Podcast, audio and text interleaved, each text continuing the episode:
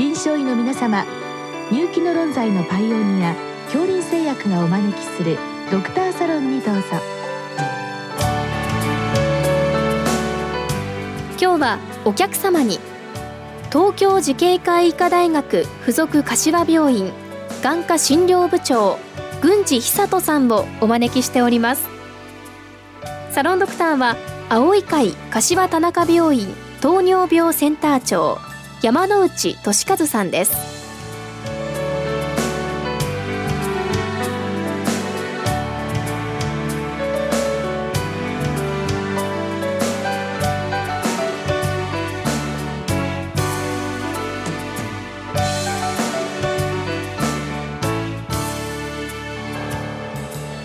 国先生よろしくお願いいたします。こちらこそよろしくお願いします、えー、今日は黄斑全膜についてご教示くださいということでございます。まあ症例ございますけどまあ片方の目に黄斑全膜を指摘されてまず両眼の白内障手術これを行おうとしたようでございますけど、まあ、直線の歪みに気がつけば早期にまた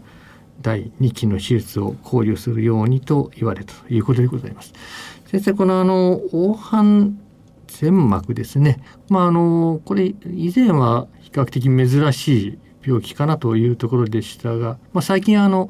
健康診断などでもよく見かける印象はございます。まあ、まずこれどういった病気なのかといったあたりから、え、教えていただけますか。はいあの黄斑というのは場所としては網膜の中心部、目の一番奥のところです。えー、視神経のやや時速に位置する場所で、えー、一番感度的には高い場所になります。ここで物を見ることで、えー、物の形、色、そういったものを判断する場所になります。で、この黄斑全膜ですけれども、まあ、読んで字のごとくですが、黄斑の前に膜が張る病気であります。えー、この膜はもともとあったその小子体というものが、加齢によって、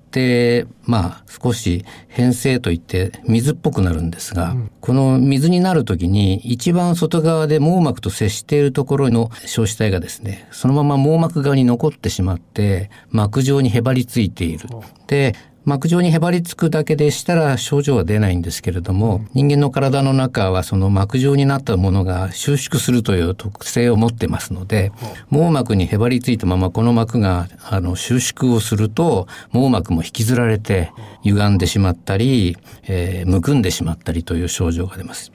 これは黄斑全膜の正体です。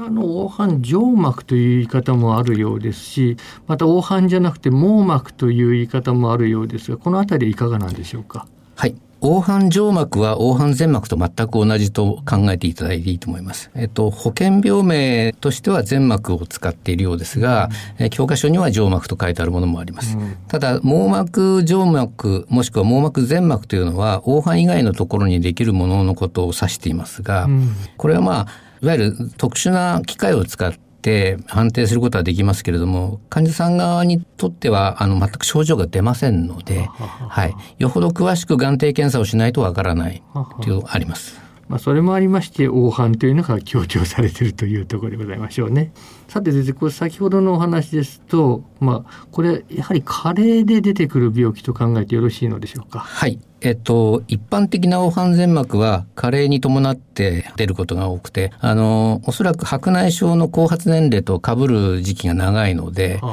例えば白内障を、まあ、調べに行ったら黄斑全膜が見つかったという方が非常に多いんじゃないかと思います。うん体的にはやはり60歳あたり以降と考えてよろしいですか？そうですね。60代以降で増えると思いますね、うん、それからまあただ若い方にも黄斑全膜にあの非常に似た病気で黄斑パッカという病気がございます、はあ、でこれはあの網膜剥離とかを起こした方がその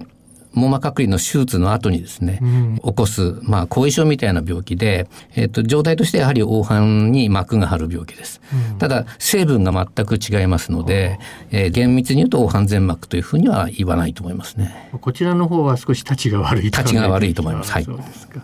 小井先生だけど、まあ、加齢といいますか高齢者すべてに出てくるわけではないわけですが何かリスクファクターというのはあるのでしょうか、えーと、リスクファクターとしてはですねブドウ膜炎っていうその目の中の炎症性の病気であるとか、うん、あと血管が閉塞する病気がいくつかございますのでそういったものを患っている方は黄斑全膜になりやすいんじゃないかと思います。ただそういった病気がなくてもごくごく普通に黄斑全膜起こりますので、うん、本当にあのなるかならないかはある程度運によるということもあるんでしょう。ね症状でこれは気づかれると見てよろしいわけですね。まあ、症状が出るんですが、大概の方は症状が出ない時に見つかっております。症状が出てから見つかる方は結構進んだ状態で見つかってますので、もしくはその効き目の方に黄斑全膜が出ると気がつくことが多いようでございますが、効き目じゃない方に起こっても気がつかないで過ごされている方が多いと思いますね。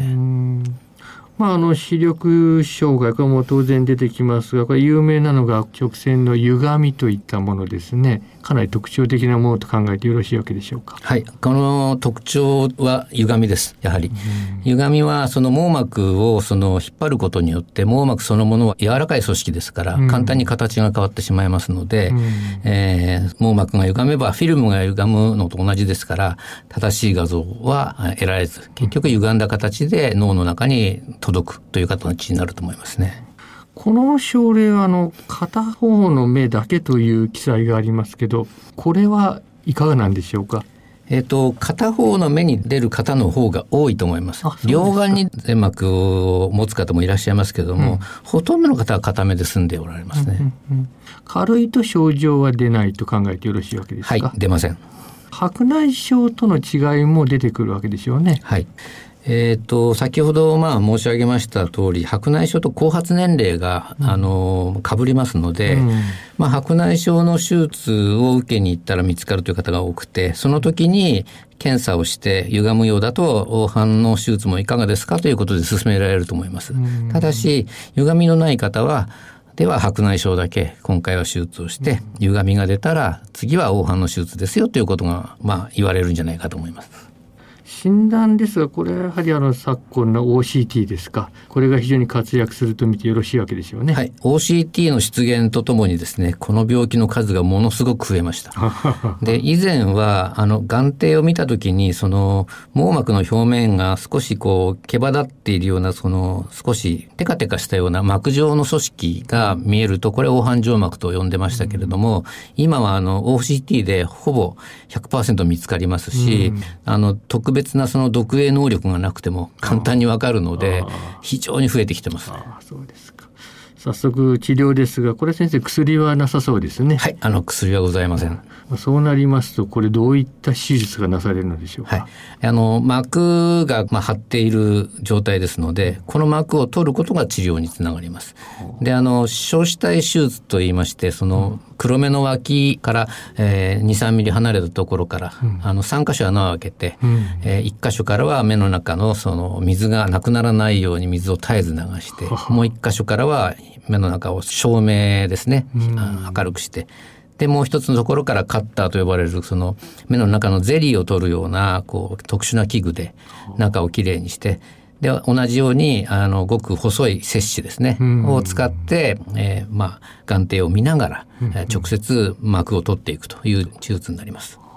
聞くだけでも非常に大変な作業といいますか大変な手術のような感じがいたしますけれど、まあ、眼科の先生方はこの辺りの手術はまあかなりやられるというふうに見てよろしいのでしょうか？えっ、と眼科で一般の先生が一番やられるのは白内障手術だと思いますけれども、うんうん、まあそれに比べると少し経験の豊富な先生があの行われる手術だと思います。うん、え大体まあ経験でいうと、えー、5年以上の先生が多いんじゃないかと思います。うん、で以前は非常にこれ手術大変であのまあ名人芸のような手術でしたけれども、最近はその眼科の手術の機会特にに顕微鏡だとかその観察系が非常に発達しましたので、はい、あの比較的、えー、経験の乏しい先生でもあのうまく手術できるようになってまいりました。まあ、ただまだまだ難しそうですね。そうですね。はい。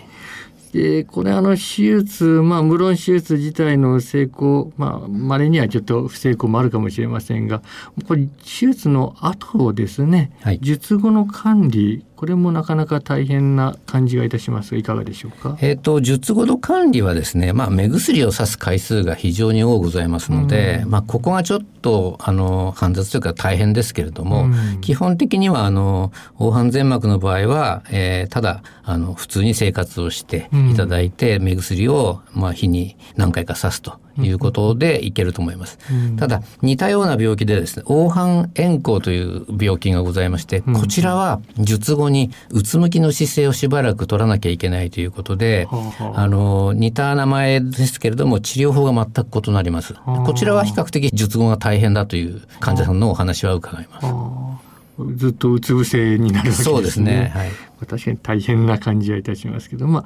黄斑全膜に関してはさほど大きなトラブルはないと見てよろしいわけでしょうかそうですね。手術そのものは大きなトラブルはございませんけれども、ただ手術ですので100%ということはございません。うんうん、ごく稀に例えば網膜剥離という病気を起こしたり、うん、えー、まあレンズが入らなかったり、うん、黄斑全膜の処理中に、えー、いわゆる黄斑部に傷をつけてしまったりということは、うん、あのごく稀ですけどございます。術後感染はそんなに術後感染は白内障と同じレベルの、あの、ですから、あの、ちゃんと目薬を定期的にさせていただければ、あの、問題なく経過すると思います。白内障にも絡むんですが、まあ、高齢者が多い、まあ、少し認知症がかかってきそうな年齢になりますが先生方はどのあたりまでは手術可能と考えておられますか？80代まではあのしっかりした方であれば可能だと思ってます、もちろん90過ぎても受けられる方もいらっしゃいますけれども一般的にはやっぱり80代じゃないでしょうか。うんまあ、最後ですが、まあ、これ何らかの理由で手術できない方、これ進行予防といったものは何かあるでしょうか、えー、予防法はございませんので、うん、あのまあ、手術を受けていただくのが一番いいんですが、うん、これ手術を受けなくても失明に至ることはまずありませんので、うん、まあ、歪みがちょっと強くなって少し不自由を感じるその程度だと思います。どうも先生ありがとうございました、はい、ありがとうございました。